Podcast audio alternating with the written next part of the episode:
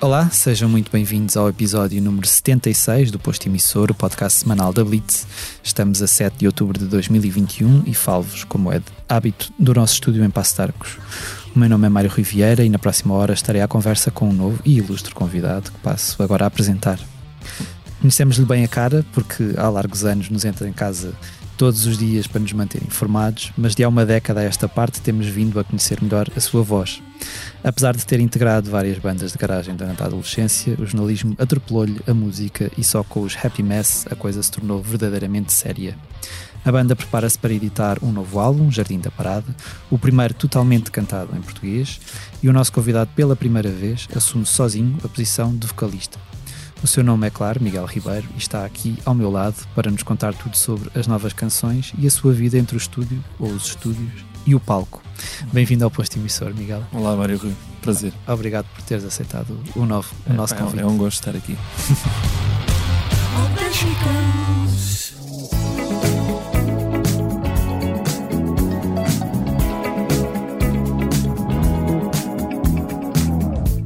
Os truques que fazes ao dançar. Descalça na areia a ferver. Será um golpe de calor? Será mais cedo este verão? Dançar ao pé de ti. Este- agora pegando por aí, por estar aqui, ainda é estranho para ti, uh, de alguma forma, estar do lado do entrevistado e não do entrevistador? Ou neste momento, com esta experiência já de 10 anos, já é fácil despir uma pele e vestir a outra? Agora já começa a ser mais fácil. Eh, inicialmente fazia-me alguma confusão, porque estava a responder e estava a pensar. Eh, Podias ter feito outra pergunta melhor do que essa. Ou, ou então, eh, o que é que se espera que responda eh, se for para um meio tipo televisão ou se for para a imprensa, ou eh, tem os seus timings, não é? E tu, eh, em vez de estares descontraído a responder, estavas a pensar na, na questão mais, eh, mais técnica da, eh, da coisa, mas eh, já me sinto mais confortável, sim. Agora, uh, Jardim da Parada é o primeiro disco que vocês uh, têm canções totalmente em, é integralmente feito por canções em português. Foi uma decisão pensada ou as canções nasceram naturalmente assim?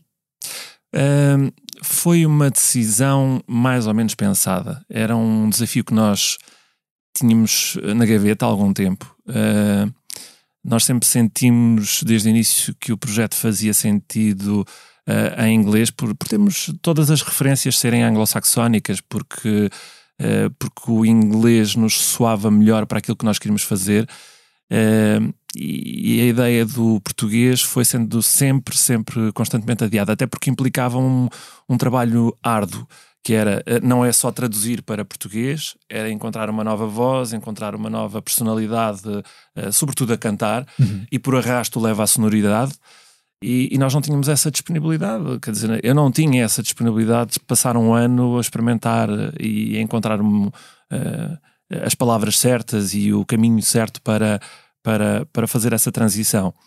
Eh, e, e a pandemia ajudou a isso. Eh, o facto de sairmos dos palcos, de, de, de termos mais tempo para a composição, para experimentar, eh, permitiu-me montar um estúdio em casa e durante este período da pandemia quase diariamente experimentar, experimentar, experimentar, fazer esta transição, encontrar de facto um- uma abordagem eh, que me fosse intuitiva e confortável.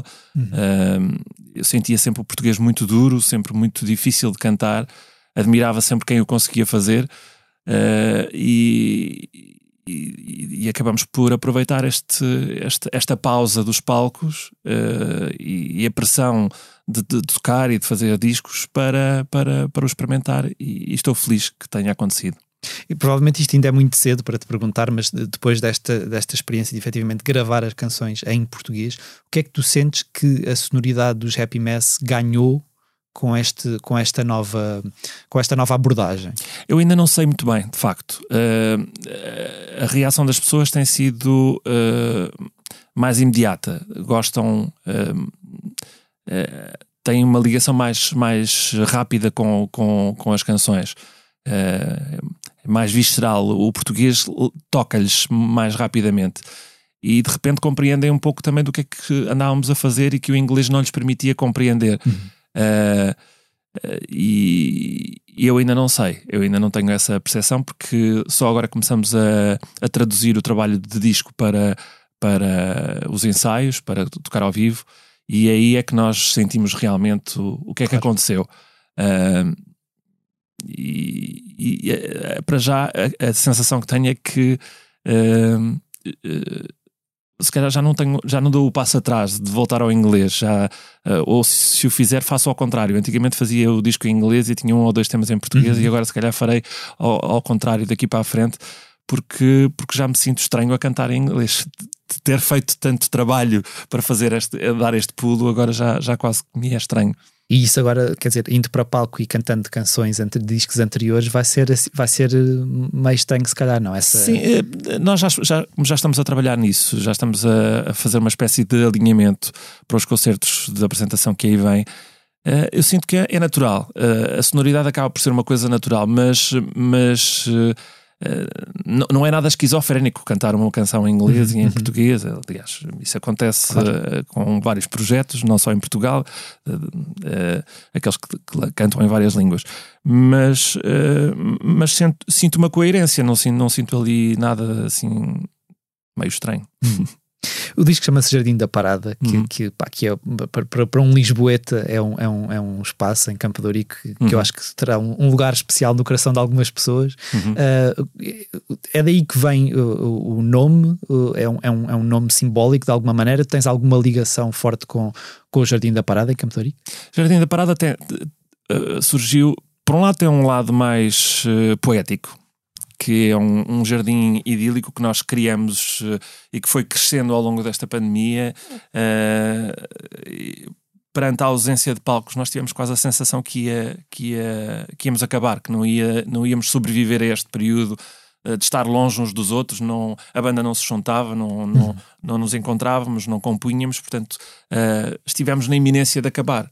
Tive essa sensação e de repente, do nada, da, daquela aridez, começou a surgir alguma coisa. Começamos a trocar uh, uh, mails, uh, a trocar ficheiros, a trocar ideias e as coisas foram crescendo.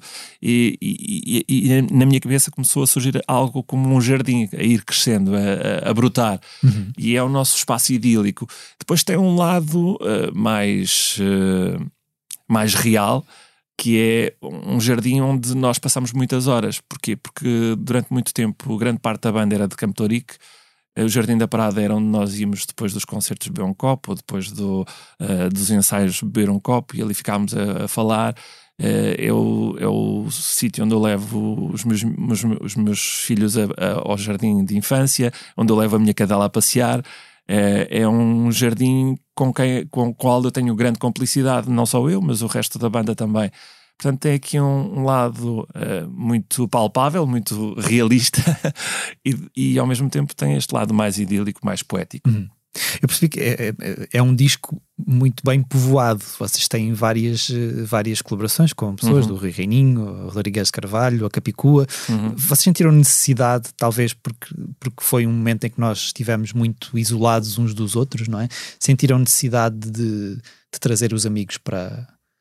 Eh, eu, eu, eu eh, quando comecei a falar com, com o resto da banda sobre o disco e do que é que queríamos fazer e, e e ainda para mais estando uh, numa fase em que celebramos 10 anos de, de vida, uh, pensámos que poderíamos ousar a fazer coisas que andavam há algum tempo na nossa cabeça. Uma delas foi o português, outra delas foi trazer algumas pessoas que nós gostamos muito para o nosso universo, finalmente. Nós sempre quisemos uh, uh, afirmarmos-nos uh, pelo que éramos, pelo que fazíamos, não, não, não queríamos eh, trazer etiquetas uhum. uh, emprestadas uh, e agora sentimos-nos mais confortáveis para isso. E, a transição para o português também o permitiu. E por que não trazer algumas pessoas, alguns escritores, alguns poetas que, que, que gostamos? E foi isso que aconteceu. Eu comecei a escrever algumas letras, tenho. Uh, escrevi muitas das músicas que ficaram, só duas é que são, são minhas, uma delas a meias, a duas mãos com o Rodrigues Carvalho, como dizias. E, e, então fui chamando outras pessoas que há muito tempo queria uh, que escrevesse uma letra ao Reninho, a Capicua, uh, o Bruno Vieira Amaral, que é um dos escritores que eu mais admiro em Portugal, o José Luís Peixoto, a Filipe Leal, a Regina Guimarães. Uh, eu ponho-me a nomear e depois esqueço-me de alguém. É, é, o, o Nuno Costa Santos. a Sara Leal, enfim, acho que estão quase todos, espero não me ter esquecido de ninguém, mas sim, é um, é um grupo de pessoas uh, com quem eu tenho grandes complicidades e, e, algumas com o resto da banda e que, que queria muito tê-las por perto e, e felizmente proporcionou-se e aconteceu e foi super intuitivo, foi fácil trabalhar e, e fiquei muito contente que, que isto acontecesse. O Reininho depois acabou por fazer uma participação numa canção, cantou, fez a sua performance a Reininho Uh, eu desafiei-o para. Não, eu não queria fazer um dueto com ele, mas queria, queria muito tê-lo numa canção minha, porque é uhum. é uma pessoa que eu admiro desde criança. Uh, e, e, fez um, um, um momento reininho uh, que, que, que, eu adorei e, e, eu acho que ele também gostou, portanto é o que interessa. é, é engraçado porque eu, quando comecei a ouvir o disco, eu senti que havia ali qualquer coisa. De, de, parecia que, quer dizer, se calhar vocês, ao, ao, ao de alguma maneira. Uh, passarem para o português, se calhar foram buscar outras referências uhum. mais lusófonas e na verdade eu, eu estava a ouvir e, e o GNR vieram-me à cabeça, do nada, e nem okay. sequer sabia, nem sequer sabia que o Reininho estava ali porque ainda não tinha chegado lá, ainda não tinha okay. lido bem. O GNR são efetivamente uma, uma referência grande tua? Efetivamente. Efetivamente. São por, por, várias razões. Primeiro porque uh, marcaram muito na minha adolescência, dos meus 13, 14 anos. Uh, Também aprendeste a tocar guitarra com o Dunas? Uh, claro, toda a gente da minha geração aprendeu a, tocar guitarra com o Dunas. Mas eu tive uma particularidade. Durante essa uma fase ali dos 12, 13, 14, 15 anos, eu tinha dois elementos do GNR que eram meus primos. Ok. O Alexandre Soares e o Manel Ribeiro nas teclas. Ok. Uh, e então, uh, não tanto com o Alexandre, que ele era mais, mas contava-me muitas histórias e permitiu-me ir a, a, um ou dois ensaios. Mas o Manel Ribeiro às vezes trazia-me maquetes e eu via as coisas ainda em bruto uhum. e muito antes delas saírem. Lembro-me do USA, do Homens Temporariamente Sós, uh, as maquetes que, que ele trouxe e para mim aquilo era, era precioso mostrar aos outros. Eu tenho aqui e ainda não saiu. Era assim uma coisa que na altura era tudo físico, não é? Sim. Cassete, o, o vinil. Uh, no, no, no uh, então uh, tenho essa relação muito especial com, com a sonoridade do, do GNR e talvez me tenha marcado muito, sim. Hum. mas não só. Há, há, outra transformação neste disco, como eu, como eu dizia na apresentação, de repente tu passaste a ser a voz do Zé Pimés, uhum. sem, vocês sempre trabalharam com vozes femininas também. Um, foi uma vontade também de te provocar a ti próprio? Uh, foi mais uma vez uma espécie de, de, barreira a ultrapassar. Eu sou uma espécie de burro com uma cenoura. Uh, tenho que ter alguma coisa, algum desafio para, para ultrapassar. Uh, e, e, desta vez, quando a Joana Espadinha Uh, teve o bebê e depois meteu-se a pandemia, meteu-se a pandemia e teve o bebê, assim é que é. Uh, ela própria também ganhou um protagonismo com a carreira dela a solo, felizmente. Uh, e, e, percebemos que iria ser difícil mantermos o projeto juntos. E, e começamos a pensar, mas vamos arranjar outra pessoa. Já tinha estado a Joana Sequeira Duarte, já tinha estado a Sara Badal. E achámos que e se o fizermos eh, só com a tua voz? Uh, uhum. Pensou a, vo, a, a, banda em, em voz alta. Uh, e inicialmente achei estranho, porque era também uma das personalidades da, do, do projeto, mas já que vamos fazer tanta coisa diferente e, e tão radicalmente diferente, uh, bora lá. Uhum. E aproveitei esta coisa da transição para o português para, para, para acontecer. E a falta do elemento feminino ali, tu sentiste ao ouvir o disco alguma estranheza também, ou nem por isso? Uh, não. Na verdade havia ali sempre uma, sim, um jogo, não era? Voz feminina, sim, voz masculina. E isso acontecia até nos concertos e, e, e, e, como o processo demorou tanto tempo, foi um ano e tal, acabei por me habituar. Fui-me habituando, não foi uma coisa radical. E agora não sinto muito essa necessidade. Essa, uh, ao vivo continuamos a ter uh, a Maria Luísa, que toca connosco, porque nós vamos continuar a tocar alguns temas antigos e ela também vai estar connosco nos teclados, portanto não faz parte do projeto, mas está connosco e, e continua a ter uma voz feminina por perto, na verdade, ao vivo. mas, mas como não foi uma coisa de, de ontem para hoje, não foi, não foi radical, não foi lançar-me de uma fajã. Estou tranquilo, sim.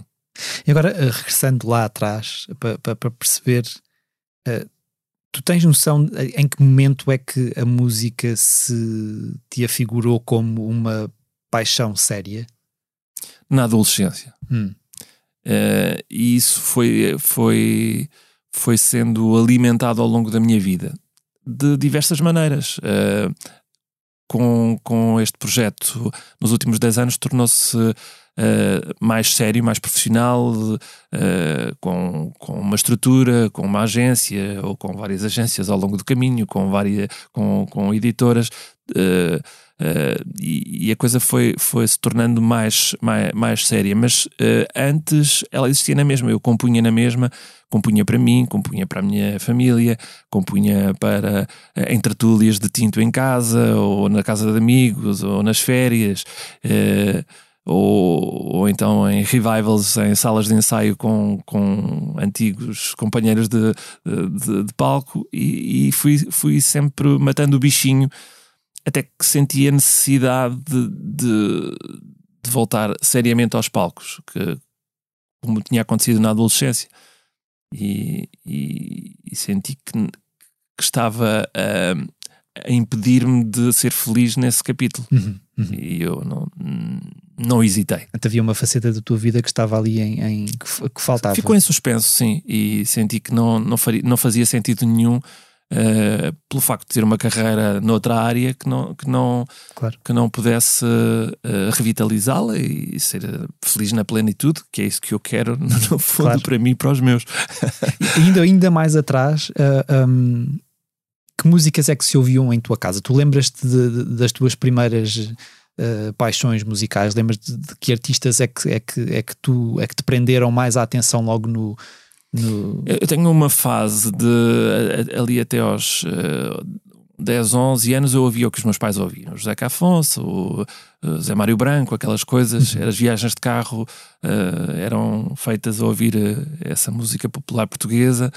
Uh, às vezes com umas pitadas de Julio Iglesias, Otis Redding, Louis Armstrong, que, uhum. pronto, que eram as coisas que o meu pai ouvia e a minha mãe. E, e, eu comecei muito cedo a dar-me com pessoas mais velhas e algumas delas com cultura já musical e, e há, algumas que foram importantes para eu, para eu muito cedo começar a, a perceber que havia outra, outro universo de música. Uhum. E então passei ainda ali pela fase de, de comprar uns uns, uns CDs, não era CDs, como é que se chama? Uns uh, singles uhum. uh, em vinil. Uh, coisas tipo Nick Kershaw, uh, Phil Collins, uhum. o, as coisas que davam nos anos 80, nos anos 90, sei lá, o, o Stevie Wonder, aquelas coisas assim. E, e depois comecei, houve um disco que me fascinou Uh, eu passava todos os dias, quando vinha da escola, por uma loja de discos e houve um disco que me fascinou pela capa. Uhum. E era o Talking, Talking Heads Little Creatures.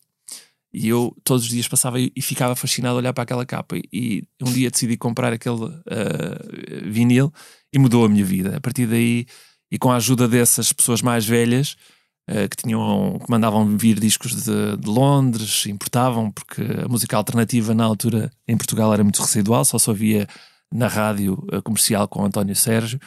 Uh, e, e, a partir daí eh, nunca mais voltei atrás. uh, foram os Talking Heads a minha porta uh, e, para um novo mundo e, e, ainda hoje estão comigo. É, é, é um, uma das bandas que eu tenho a coleção toda em vinil e que preservo com muito carinho. E quando decidiste seguir jornalismo, foi porque de alguma maneira te autoconvenceste ou alguém te disse que a música não era um trabalho sério? Ou, ou, ou, essas duas paixões estavam lá e tu, e, e tinham iguais importâncias na tua Ah, vida e tu foste por uma via e não Nunca pensei nisso. nunca pensei nisso. Talvez eu. Não, é- é- a questão é que eu, eh, por via da música, eh, acabei por chegar à rádio, às rádios eh, ainda, rádios piratas, rádios locais, e, apaixonei-me muito cedo Cresceste pela, pela- montes, certo? Sim, em Valpassos.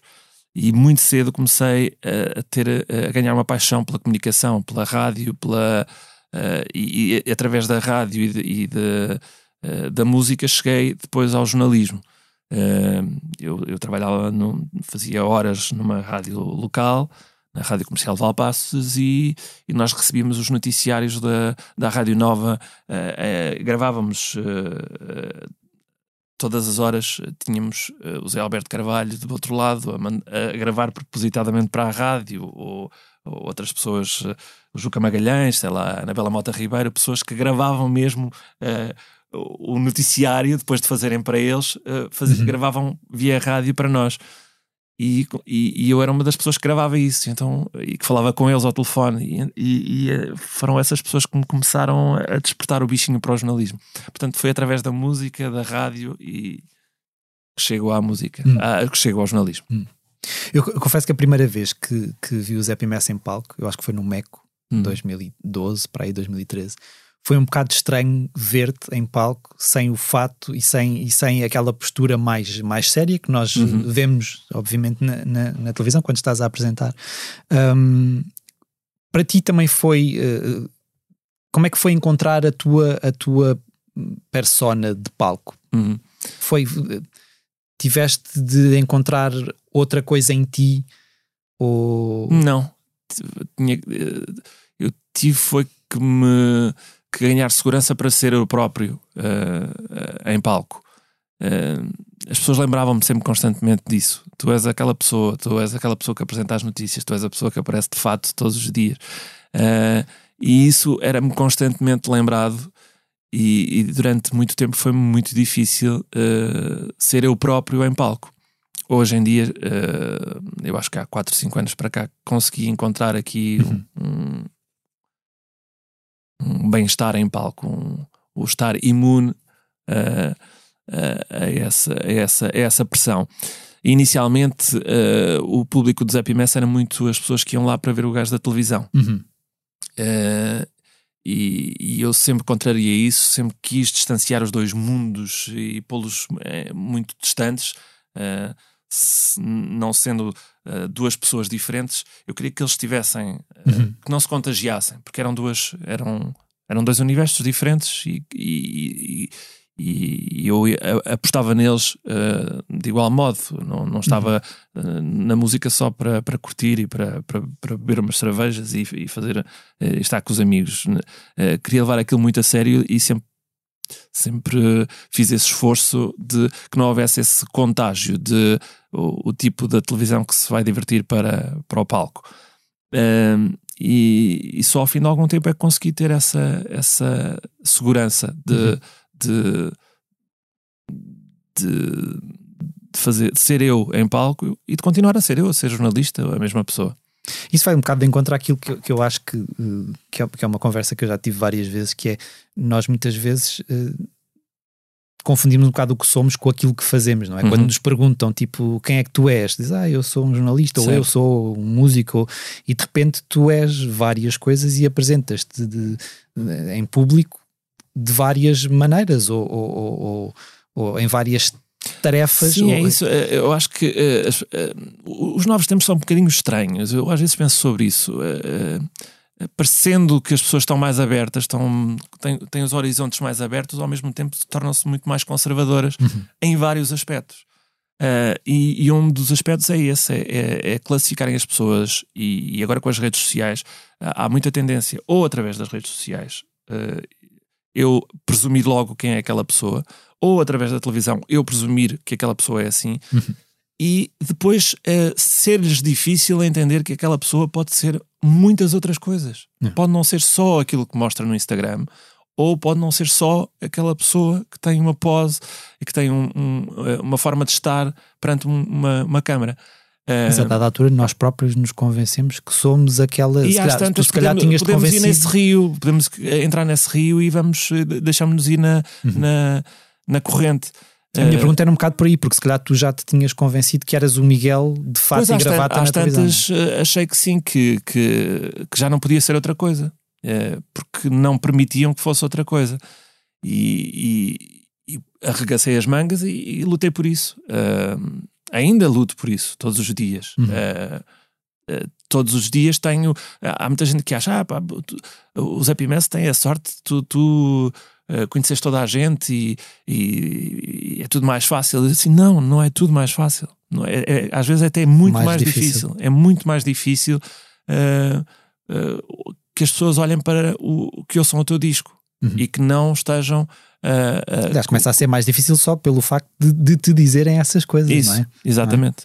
E eh, aqu- aquilo que me deixa de alguma maneira eh, de coração mais cheio é que eu percebo que nós fomos criando um público que o público já não é só os tipos que vão lá por curiosidade de ver o tipo da televisão. Uhum. Há pessoas que vão aos nossos concertos e vão aos nossos concertos por todo o país, eh, às vezes até no interior mais recôndito, e vão porque gostam da música, não vão. eh, e eu percebo isso, se- sentimos isso, Uhum. porque cantam as canções, porque interagem connosco, e é diferente.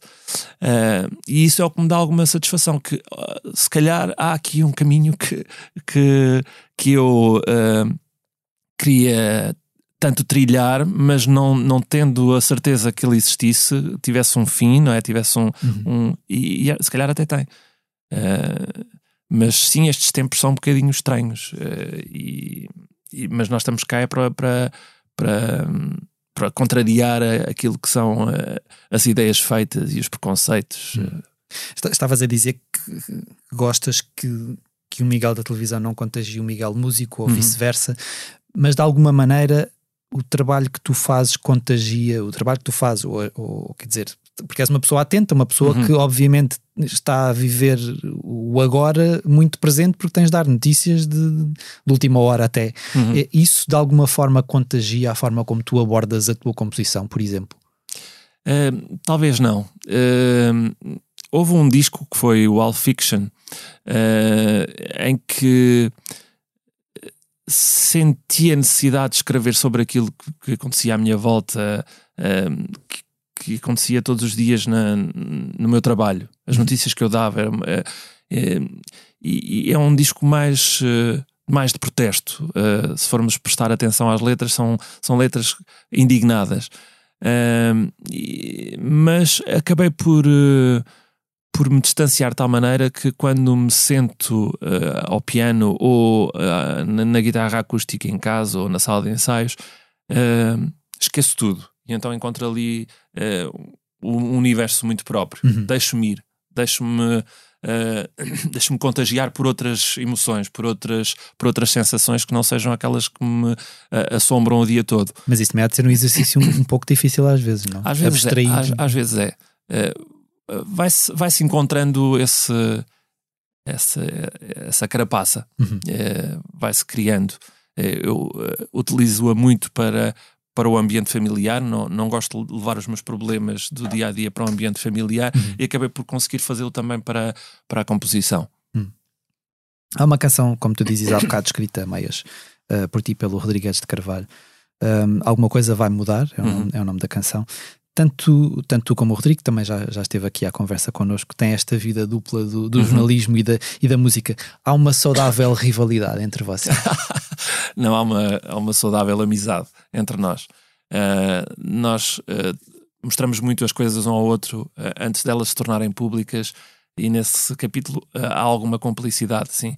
Um, temos gostos diferentes e respeitamos, e, e temos formas de estar diferentes, mas, mas temos essa complicidade. E, e ter alguém que no teu local de trabalho que te, que te entenda e que, Uhum. e que- e às vezes até que te, eh, que, que te dê força te- ou que te oriente, que te, que te mostre outras perspectivas. É, é- isso era, é reconfortante ter alguém eh, no mesmo espaço de trabalho que, que te entenda. Mas portanto não trocam discos, têm gostos muito diferentes. Não... Uh, trocamos discos, então. Não. Trocamos discos, mas não, não, se calhar não os ouvimos com a mesma paixão. Exato. Uh, segundo a, a, descrição do comunicado de imprensa, é uma canção sobre a tentação humana de usar a mentira como forma de sobrevivência e ascensão social. Uhum. Um, estando tão habituado a lidar com factos, esta desmontagem da mentira é uma coisa que te, que te inspira? Uh, sim, eu todo, todos os dias penso sobre isso. Uh, e, e, sobretudo quando, quando tratamos de questões mais políticas, uh, crimes financeiros, obriga-nos sempre a, a, olhar com, com, com alguma ironia até para, para, para as pessoas que nos parecem uh, tão uh, puritanas no seu discurso, tão, uh, tão defensoras. Um homem sério, não é? As pessoas, os homens sérios de, de, do nosso país que, que defendem os a justiça, que, que defendem uh, a justiça social, a justiça climática, que defendem coisas inacreditáveis uh, uhum. e que depois, uh, ao fim de algum tempo, percebemos que são apenas uns trastes que, que nos utilizam, que nos manipulam para, para o seu benefício. E isto acontece quase todos os dias. máscaras que caem sistematicamente, e não são as da Covid, são, são outras máscaras.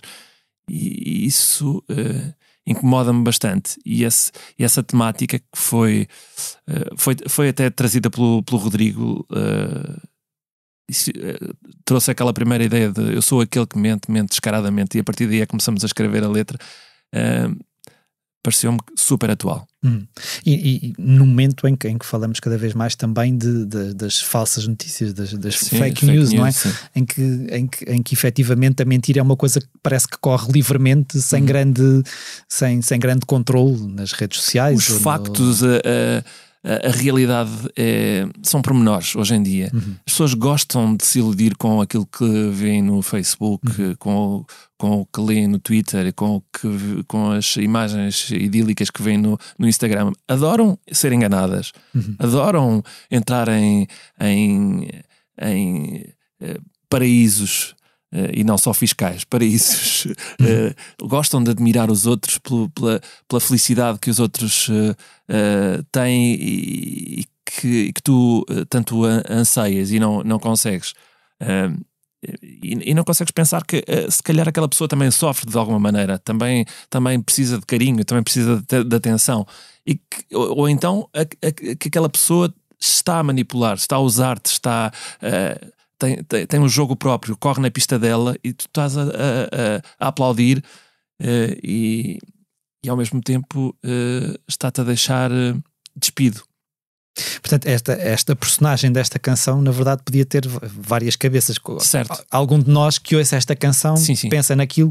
Vocês tinham, obviamente, várias personagens uh, sim, que encaixam ali naquele agora está, uh, está na cabeça de cada um uh, fazer essa é. leitura, é. mas, mas ela é. está suficientemente aberta para isso, para, uhum. para encaixarmos lá toda, toda essa corja.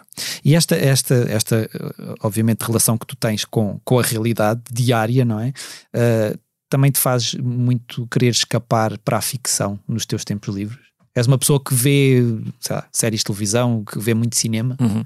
Eh, eh, estávamos a falar de, das fake news. Eu lembrei-me automaticamente de uma série que é uma das que mais gostei de ver nas últimas semanas. Years and Years? Não, uh, não é o Sex Education. Sim. Uh, que além da questão do sexo, uh, dos relacionamentos, tentar trazê-la para o cotidiano, nesta última série aborda um bocadinho aquilo, as, as, as, falsas notícias, as notícias falsas, uhum. os boatos e como se contagia uma escola, como se contagia uma comunidade com mentiras. Uhum e que toda a gente vai atrás delas e toda a gente as alimenta.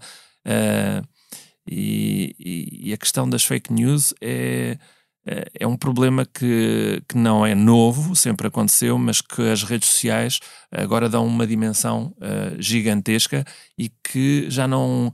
Uh, não condicionam só o cotidiano da, da tua rua ou do teu bairro, já, já condicionam uh, o mundo inteiro. Uhum. Tomam-se decisões políticas importantes fazem-se guerras ou, uh, ou, ou, ou, ou, negócios. Sim, basta-nos uh, lembrar das armas de destruição maciça na verdade. Exatamente. Uh, e, alimentam o terrorismo e alimentam tudo e mais alguma coisa.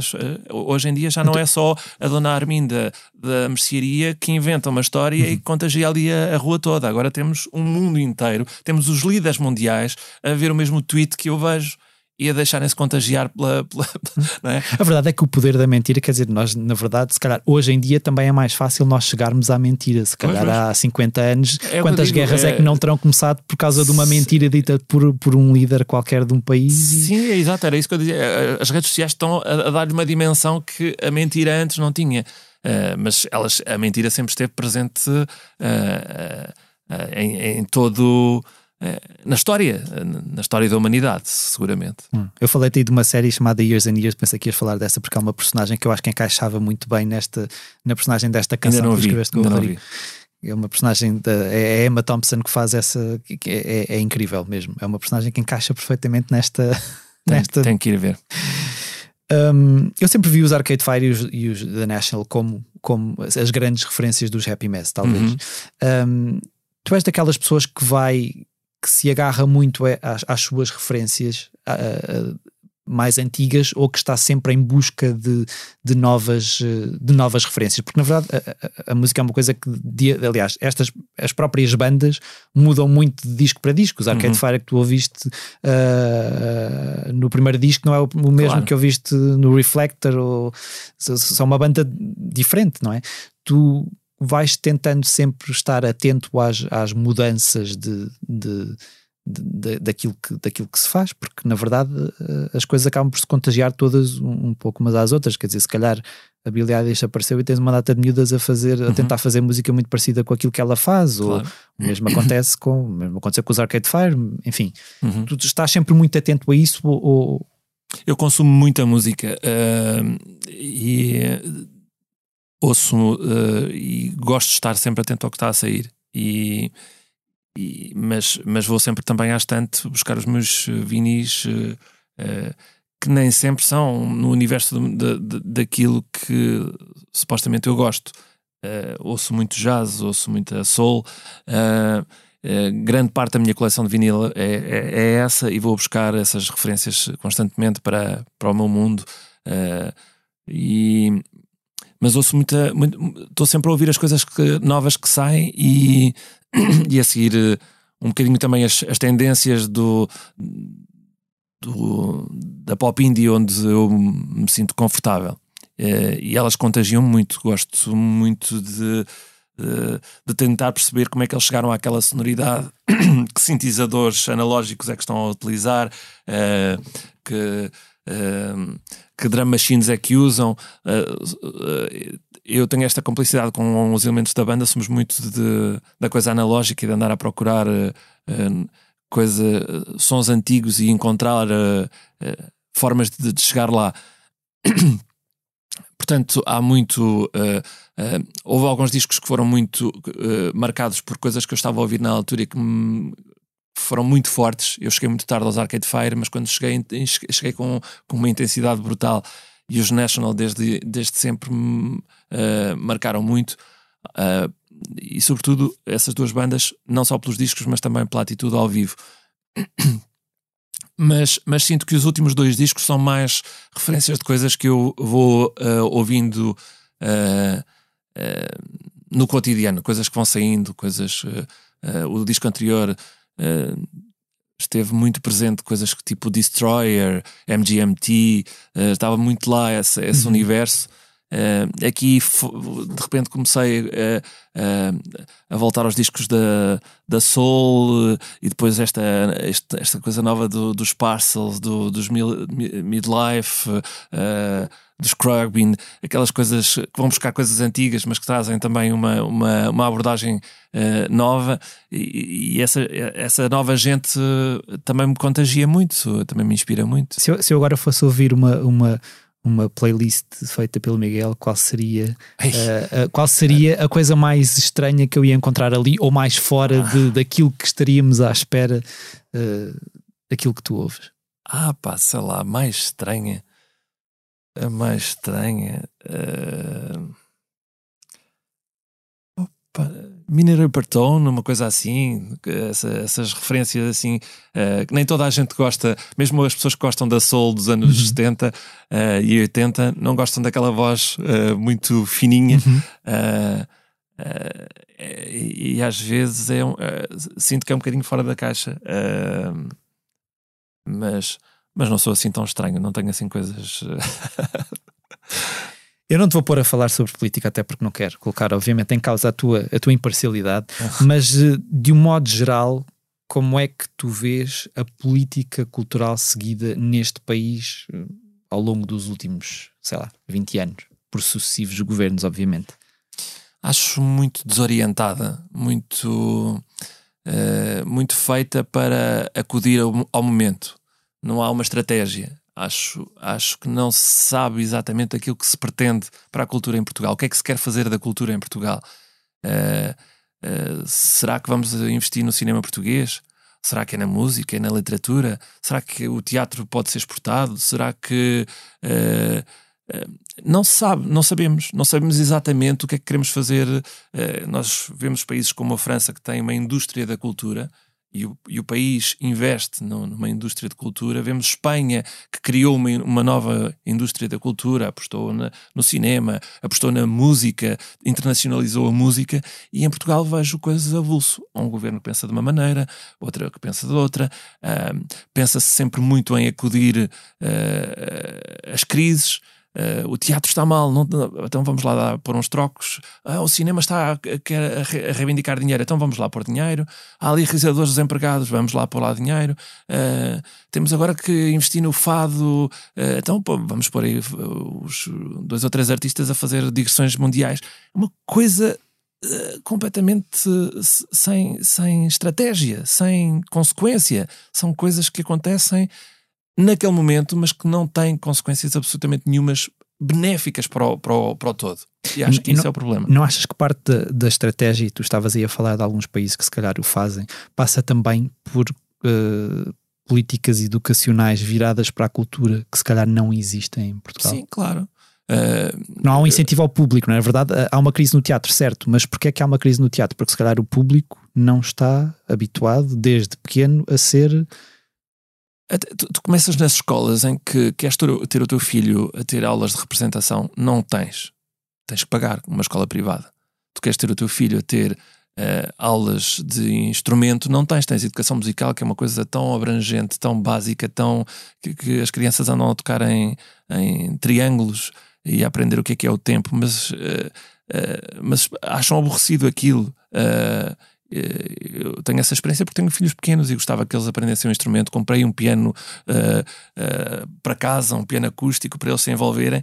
E, e, e, e pelos uh, gastei dinheiro em aulas particulares para, para eles poderem ter acesso a isso, porque não têm na escola, não, não, não, não têm acesso a isso. as crianças não, não, não, não são ensinadas a, não, não, não, lhes é dado a conhecer uh, o, o que é que a cultura lhes pode dar, uh, que, que, novos universos é que lhes pode trazer a literatura. Eles têm dificuldade em ler, têm dificuldade em, em agarrar num livro, em ler. Mas porquê? Os livros são fantásticos, é porque alguma coisa é mal feita. Uhum. Porque é que as crianças não, uh, não têm, não, não se apaixonam por, pelo teatro, mas ao mesmo tempo ficam doidas com, com as novelas? Uhum. Porquê? Isto é um país uh, que às vezes uh, tem dificuldade em, em, valorizar aquilo que de bom tem. Uhum. Uh, e é, é, muito simplista, é muito imediatista. Pá, as coisas são, são o que são, mas, mas, mas politicamente sinto que não há uh, ninguém com seriedade para, para, para mudar as coisas.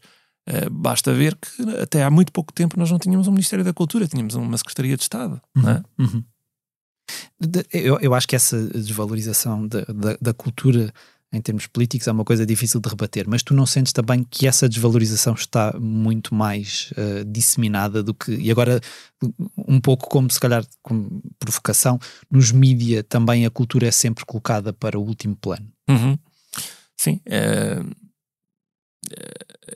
O último plano ou, ou plano nenhum até. Uh, às vezes não sobra tempo para, para a cultura, é difícil. Uh, uh, estamos formatados a, a, achar que uma peça de política pode passar duas ou três vezes numa hora, mas que pelo meio não podes ter algo de cultura, porque, é, porque ninguém quer saber.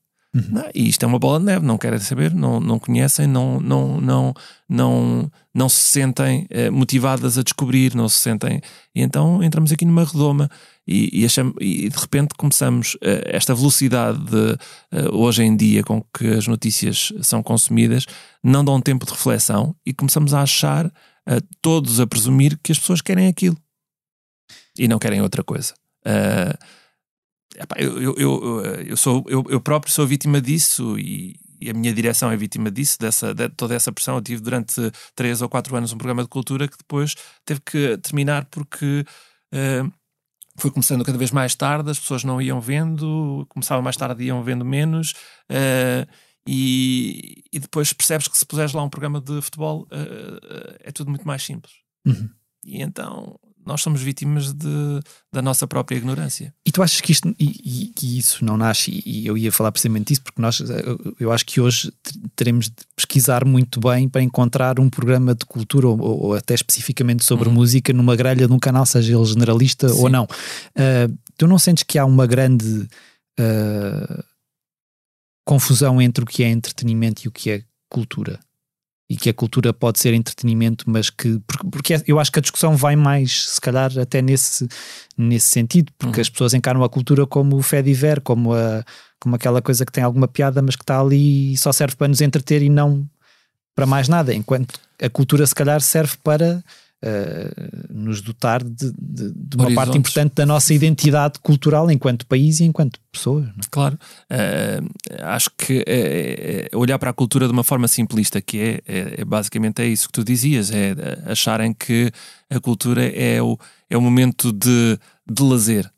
Uh, é, o, é o teu momento de lazer, é o teu momento de, de, de de, relaxo em relação ao que, ao que está a acontecer no, no país.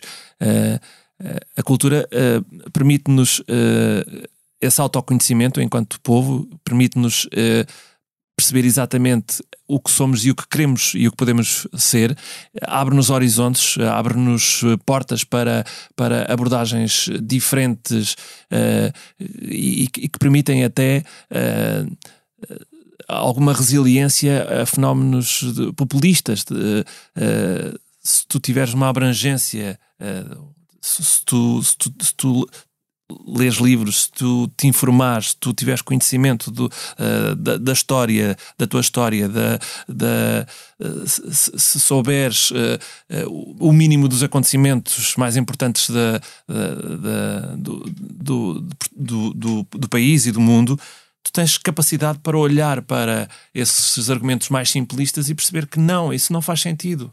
Porque há, uh, uh, há realidades que, que, que contrapõem uh, e que anulam completamente esse discurso populista que tu estás a tentar vender. Uhum. e a ignorância permite precisamente isso. permite que esses fenómenos cresçam todos os dias e, e às vezes contagiam pessoas insuspeitas uh, que se limitam apenas a, a ler os cabeçalhos do, do Facebook. Uhum. Não, não, não, não se disponibilizam a, a, a ir mais longe, a, a, perceber o que, o que é o contexto, o que é que as rodeia, de onde é que isto vem. Uh... Sim, se quer abrir as notícias, não é? Até não podem não ir investigar mais do que ler propriamente a notícia Sim. e não só o título. É, é, fazem comentários uh, sobre um título. Voltando agora aos Happy Mess, vocês vão voltar, eh, obviamente, aos palcos agora para apresentar este disco em, uhum. em Lisboa e no Porto, uh, no Maria Matos e no, na Casa da Casa Música, Música, no final deste mês. Uh, isto vai ser o vosso regresso aos palcos depois de quanto tempo? Eu vi que vocês tocaram. Uh, num... Tivemos. tivemos mais de um ano parados, voltamos agora no verão, coisas que estavam agendadas e que foram sendo adiadas e que. E, e então fechamos ali o ciclo uh, da, da, antiga, da, da dicção antiga, uh, mas tivemos muito tempo longe dos palcos, sim. e há mais entusiasmo ou, ou há algum receio também de, de, daquilo que vão encontrar quando regressarem Sim, ao palco? há- esta experiência que nós tivemos agora durante o verão foi muito estranha. Aquela, aquela coisa de ter as cadeiras eh, milimetricamente eh, distanciadas, com pessoas com máscara. Parecia um cenário distópico, assim, uma coisa muito estranha. Eh, e, e houve momentos em que eu não percebia se o público. Perdão. Se o público estava a reagir ou não, não, não, não conseguia ver a cara delas, não sabia exatamente o que é que estava a acontecer, eh, sentadas, quietas, com uma máscara, e, e tu ficas. E, e- e- e confesso que só no final é quando as pessoas vão ter connosco. Ah, que maravilha! Senti o entusiasmo, pronto, e que durante o concerto eh, não, não nem, nem, nem suspeitei que, que, que pudesse estar a acontecer. Eh, eu acho que os próximos meses vão ser melhores. Vão ser, eh, vai ser o. Não há o, o dia da libertação como o Boris Johnson tanto desejou, mas os próximos meses vão ser paulatinamente meses de libertação e que. E, e, e tenho a ideia que as pessoas agora já começam a ter segurança a ir para as salas, embora me tenha sempre sentido bastante Uhum. eh, seguro em- eh, nos, nos concertos que eu fui durante a fase em que foi possível haver concertos. Ahm, portanto, estou otimista. Isso até foi uma coisa em que, em, em que se bateu muito eh, a questão de, obviamente, aquela frase da cultura é segura. Na verdade, aquilo que, que eu acho que as pessoas continuaram a ir eh, a, a concertos ou, ou, ou ao cinema ou- sentiram essa segurança. Uhum. Mas na verdade, depois, quando, quando as coisas começam a, a- a mudar, tu sentes sempre que a cultura, mais uma vez, parece que fica para, para, para o último lugar, a Sim. abertura. E quer dizer, nós estamos a falar num momento em que eh, as discotecas abriram sem, sem restrições, mas continuas a ter, eh, apesar de ter já as salas a 100%, continuas a ter de usar a máscara, por exemplo. Uhum, Quer que seja, há sempre mais alguma restrição. Como é que tu vês esta, estas decisões tomadas que às vezes, se calhar, nos fazem um pouco questionar, mas porquê? Eu tenho sempre muito receio eh, de, de comentar decisões eh, técnicas, eh, porque não, não, não, não Certo. domino. Eh, mas aquilo que eu tenho percebido é que eh, não tem havido grande coerência na- nas, nas decisões políticas. Eh, e, e falámos aqui da questão da cultura, e foi muito relevante. f- houve uma grande intransigência relativamente à cultura. Tudo foi dificultado, tudo foi eh, assegurado para que as coisas estivessem dentro das regras. Depois, todos os dias, víamos eh, os comboios cheios, os autocarros cheios, eh, todos os dias eh, víamos os supermercados cheios, víamos os shoppings na, na sua vidinha.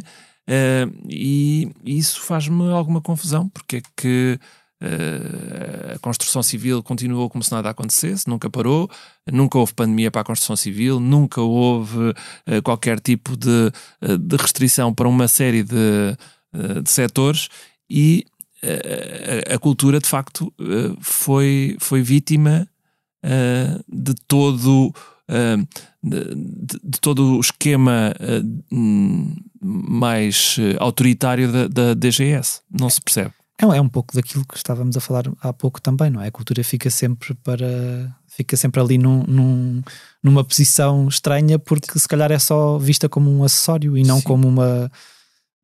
Os transportes e, e os supermercados, se calhar, são olhados como coisas tipo bens de primeira necessidade e a cultura nunca é encarada como um bem de primeira necessidade. Sim, mas eh, era só deixarem as pessoas trabalhar, não, não, não, não tinham que fazer mais nada, só tinham que deixar que as coisas acontecessem. Eh, as salas fecharam eh, durante eh, meses e meses e meses e meses. Mas e, e quando abriram eram os sítios de facto muito seguros, a cultura era segura porque eu fui a concertos onde eu entrava, tinha o álcool gel, tinha a, máscara, tinha o distanciamento das pessoas ao meu lado, passava o concerto todo com, com Sentado. sentado. Portanto, mais não podíamos fazer. Eu senti-me absolutamente seguro a estar naquele, Uhum. naquele espaço. Ao contrário de outros onde eu não me sentia eh, minimamente seguro. Eh, mas, mas não sei, quem, quem essas decisões políticas são, são sempre. ah, não sei, às vezes parece, parecem aleatórias, parecem que, que são aquelas que se atiram as folhas para o ar e as caírem para o chão. Ah, não sei.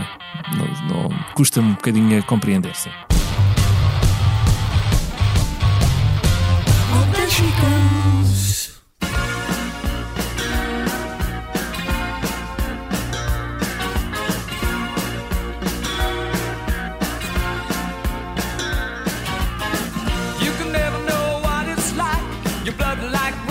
freezes just like ice. And there's a cold and lonely light that shines from you. You wind up like the wreck you hide behind that mask you use. And did you think this fool could never win? Well, look at me. Passamos agora aos assuntos que marcam a semana e é impossível não começar pelos tão badalados Pandora Papers, a investigação coordenada pelo Consórcio Internacional de Jornalistas de Investigação expôs as contas offshore de políticos e figuras de renome mundial, entre as quais se encontram artistas como Shakira, Elton John ou o Beatle Ringo Starr, bem como os cantores espanhóis Julio Iglesias e Miguel Bosé. Segundo as informações veiculadas por vários meios de comunicação mundiais, todos estes artistas criaram empresas em paraísos fiscais, como as Ilhas Virgens Britânicas, o Panamá ou as Bahamas, que poderão ter utilizado para esconder dinheiro das autoridades tributárias dos países onde pagam impostos. Iglesias terá pelo menos 20 empresas sediadas nas Ilhas Virgens Britânicas, através das quais adquiriu um avião privado e casas de luxo em Miami. Shakira já se defendeu publicamente, através do seu advogado, garantindo que não cometeu qualquer ilegalidade. Contudo, a artista colombiana poderá ser levada a responder em tribunal por alegadamente ter uma dívida de mais de 14 milhões de euros referentes a rendimentos amealhados entre 2012 e 2014. A cantora vivia alegadamente em Espanha nesse período temporal, mas tinha a sua morada fiscal nas Bahamas. Elton John também nega qualquer ilegalidade, apesar de ter mais de 12 empresas regista- registadas nas Ilhas Virgens Britânicas. Representantes do cantor dizem que todas elas pagam impostos no Reino Unido e que ele não as utiliza para evitar o pagamento de- de- das taxas. Ahm, Miguel, quando tu dás este tipo de notícias e são lançadas suspeitas para o ar, porque na verdade isto não é, quer dizer, eu acho que ninguém está a acusar diretamente estes artistas ou outros políticos de. Podem vir a ser acusados. Podem é na vir. consequência da- da- da- dos documentos. Neste momento ainda só está um Hum. pouco ali no ar. Sim. Eh, Quando, quando, quando tu vês isto, também ficas a pensar, pá, isto cheira tão mal, como é que é possível eh, isto não ser tratado de uma forma mais. É, é, assim, é, eles defendem-se que eh, ter uma conta no paraíso fiscal não, não, não, tem, não contém nada de ilegal. E é verdade, tu podes ter uma conta no paraíso fiscal. Agora, logo à partida, se tens uma conta no paraíso fiscal, eh, algo, algo que te pretendes esconder. Mas esse- esses artistas, e, dá-me ideia daquilo que eu, que eu li e pelo que percebo, e isso aconteceu ao longo da história várias vezes, eh, os artistas chegam a um ponto em que começam a ganhar muito dinheiro e que são aconselhados a, a, a- a ter esses esquemas. Os grandes escritórios de advogados e fiscalistas conseguem-te encontrar esquemas para tu eh, não pagares impostos. Que, que, como se sabe, os impostos roubam uma, uma fatia muito considerável daquilo que tu ganhas legitimamente.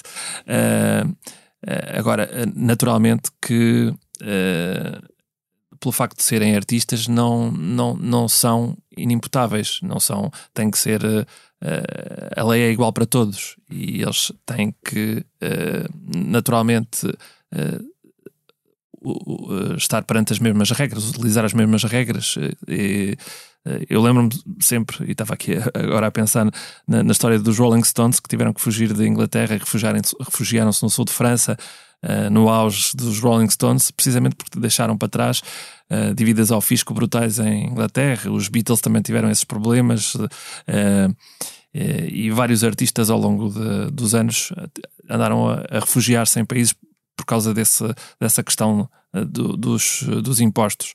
Eh, por muito que eu goste deles, não, acho que não estão acima da lei e, Porque há sempre aqui uma questão moral que é muito importante também, não é? A forma como se calhar nós vemos estes artistas, eh, estando eles, se calhar, muito, sendo eles muito vocais, alguns deles a defender determinadas causas Isso. e não sei o quê, e de repente vemos-nos confrontados com, se calhar, esta pessoa defende isto em público, mas depois em privado faz uma coisa são, diferente. são pessoas, eh, como os políticos, eh, utilizam exatamente o mesmo esquema. Pronto, eh, há pessoas que são sérias, não são aí todos, não é? Temos Claro. aí sempre algumas exceções.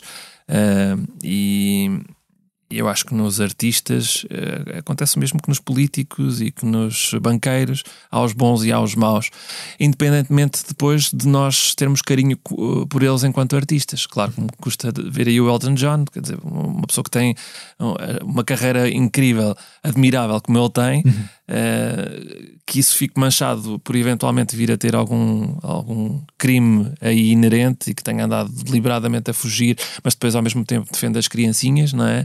Uh, defende. Uh, os, os, mais desfavorecidos é um bocadinho incongruente. São discursos para o, as câmaras e, e, outros discursos, e depois um, uma virtude, uma falsa virtude que, que, se revela desastrosa depois na, na intimidade. Outro dos temas incontornáveis da semana é o regresso de Adele. Artista britânica, que não edita um álbum desde 2015, prepara-se para mostrar um single novo na próxima semana.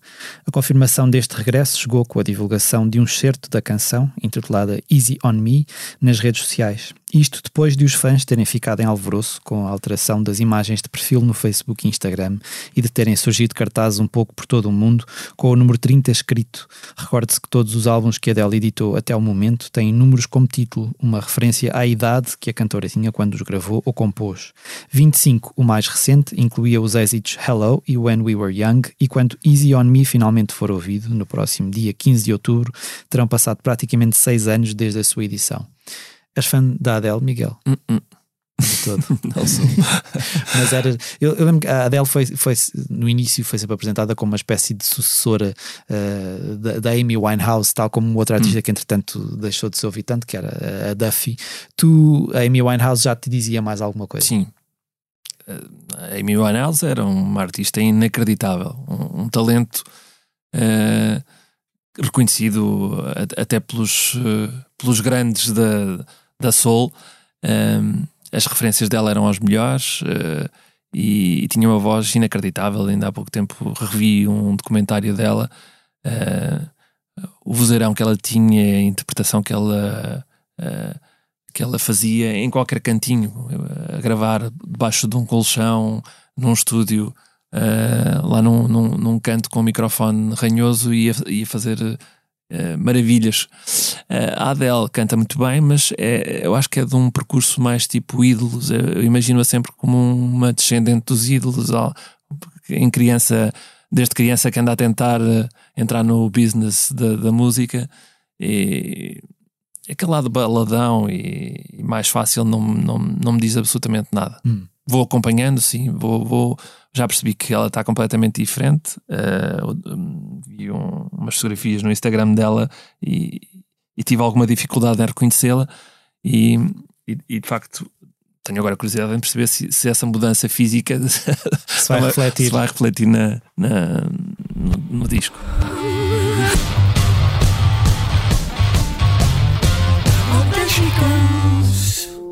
Nigga não vive do tio. Quer é guita pra viver tranquilo. Enquanto as notas não baterem, juro que não saiu do cubico. Ter a cota do meu lado e ter orgulho do seu filho. Tudo pago, contas pagas, até que enfim eu tenho que eu fico. Um déjà vu, nigga, deixa que eu já vou. Nunca conheci o avô, vê o homem que eu sou. Quem me dera que esses momentos fossem slow-mo. Desta origem, a minha cota e a cota da origem, oh meu bro. Quer é viver good, quer é viver bem. Quer é comprar uma casa nova, nigga, pra minha mãe. Tava, tava a pensar pegar uma, mas eu quero 100. Dou-lhe tudo coisas que não tinha e hoje. Olá, Dona Maria, só para avisar que a No segmento do posto emissor, em que, em que vos falamos do que andamos a fazer aqui pela redação, trago-vos esta semana a entrevista a Julinho KPSD, um dos mais recentes fenómenos da música feita em Portugal, que podem ler em exclusivo em blitz.pt. Nos últimos dois anos e meio, o artista de Mãe Martins passou de desconhecido a presença constante nos tops de streaming, conquistando milhões de visualizações no YouTube e centenas de milhares de ouvintes mensais no Spotify, com canções como Sentimento Safari, Vivi Good ou a mais recente Stunka. Falamos com ele sobre o álbum de estreia, Sabina Sabura, que acaba de ser editado, mas também sobre o seu passado ligado ao futebol, a forma como as suas raízes cabo-verdianas estão bem presentes na sua música ou o modo como lida com a fama. Falámos também com Roberta Medina, a vice-presidente do Rock in Rio, no momento em que o Festival Lisboeta revelou algumas novidades para a edição de 2022, incluindo as confirmações de concertos de Bárbara Tinoco, Linda Martini, Delfins ou Ney Mato Grosso. Medina defendeu a manutenção do cartaz principal do festival, que não sofreu praticamente alterações desde que foi anunciado para a adiada edição de 2020. Em declarações à Blitz, disse: Há 60 mil pessoas que, quando entrarem em junho no festival, vão ter estado três anos com o seu bilhete na mão. Como é que de repente dizes mudei de ideias? A nossa obrigação era cumprir o sonho dessas pessoas. Medina acrescenta também que considera o cartaz que tem Foo Fighters, The Black Eyed Peas, Duran Duran e Post Malone à cabeça delicioso e que cada dia atende a um público específico. O Rock in Rio Lisboa regressa ao Parque da Bela Vista nos dias 18, 19, 25 e 26 de junho do próximo ano. Miguel, tu tens algum bilhete para um festival guardado há três anos? Guardado há três anos? Se calhar tenho todos, uh, ou não. Uh, eu, eu, normalmente guardo os bilhetes de festival, não sei se guardo, porque agora estava-me a lembrar que talvez tenha as pulseiras, sim. Hum. Não, mas ia-te perguntar se tinhas algum concerto que tenha sido adiado ao longo destes anos, que, algum festival imagina, tinhas comprado. Uh... Não, eu tenho presença assídua uh, no Paredes de Cora, uh, vou lá todos os anos e, e, e, ando a chorar pelos cantos. é, é, o Paredes de Cora que te enche mais as medidas Sim. enquanto festival? Sim, gosto, gosto muito de ir ao Primavera também e vou ao live e, e depois vou aqui ou ali de vez em quando.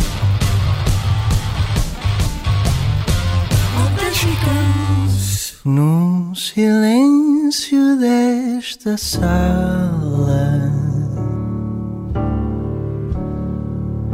está o meu segredo.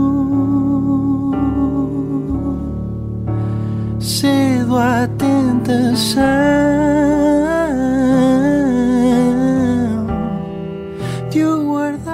Antes de nos despedirmos, deixamos-lhe algumas sugestões de concertos a que poderá assistir nos próximos dias. Entre 7 e 10 de outubro, o Festival Iminente vai levar ao seu recinto novo na Matinha, em Lisboa, atuações de artistas como Ana Moura, Dino de Santiago, Emir Costurica, Pedro Mafama, Plutónio Jorge Palma Paus ou Julinho KPSD. A solo e ao piano, Tomás Wallenstein, dos Capitão Fausto, atua a 7 de outubro no Salão Brasil, em Coimbra, e a 8 de outubro no Passos Manuel, do Porto. Também a 8 de outubro, Maluma Magalhães sobe ao palco do Fórum Municipal Luísa Todi, em Setúbal, e Salvador Sobral atua no Centro Cultural Olga Cadaval, em Sintra. No sábado 9 de outubro, decorre no Coliseu de Lisboa a gala do centenário do nascimento de Amália Rodrigues, com atuações de Cuca Roseta, Gonçalo Salgueiro, Joana Amendoeira, Cátia Guerreiro e Ricardo Ribeiro. Também a 9 de outubro, Roberta Sá e o quarteto Jubim levam ao Centro de Artes e Espetáculos da Figueira da Foz o projeto Chega de Saudade, uma homenagem aos mestres da Bossa Nova Tom Jobim e João Gilberto. Mais perto do final do mês, a 25 de outubro, os Happy Mess tocam no Teatro Maria Matos, em Lisboa, subindo depois ao Porto para um concerto na Casa da Música a 28 de outubro.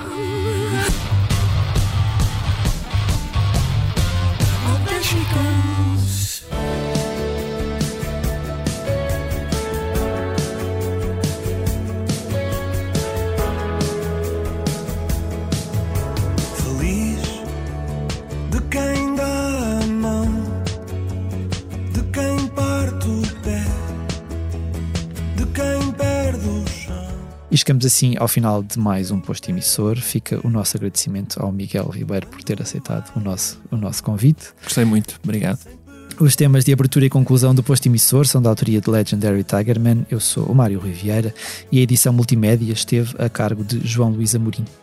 Finalizamos, como sempre, com uma curta leitura do nosso convidado. Miguel, o que é que nos trouxeste? Olha, trouxe hum, uma das letras uh, do, do novo disco, uh, que é do Bruno Vieira Amaral. Uh, esta, esta foi a primeira letra que ele fez na vida e, e, que eu gosto particularmente. E, e é um poema lindíssimo. ele acha que é uma letra, mas eu acho que é mais do que uma letra, é um poema. sou péssimo a interpretar poemas, mas posso. Bora. Feliz de quem dá a mão, de quem parte o pé, de quem perde o chão, de quem perde o pé, quando vai em vão sem perder a fé. Feliz de quem serra a mão, de quem segue a pé, de quem perde o pão, de quem parte o pé quando cai no chão, sem perder a fé. Passo a passo, faço o que eu quiser, paro e olho com olhos de ver. Passo à frente só se eu quiser, faz de conta que hoje é para perder. Jurei levantar o pé, ir mais devagar, pôr a mão no ar, antes de calar, levantar a mão sem perder o pé, faz de conta que é melhor não nadar nas águas do mar antes de afundar.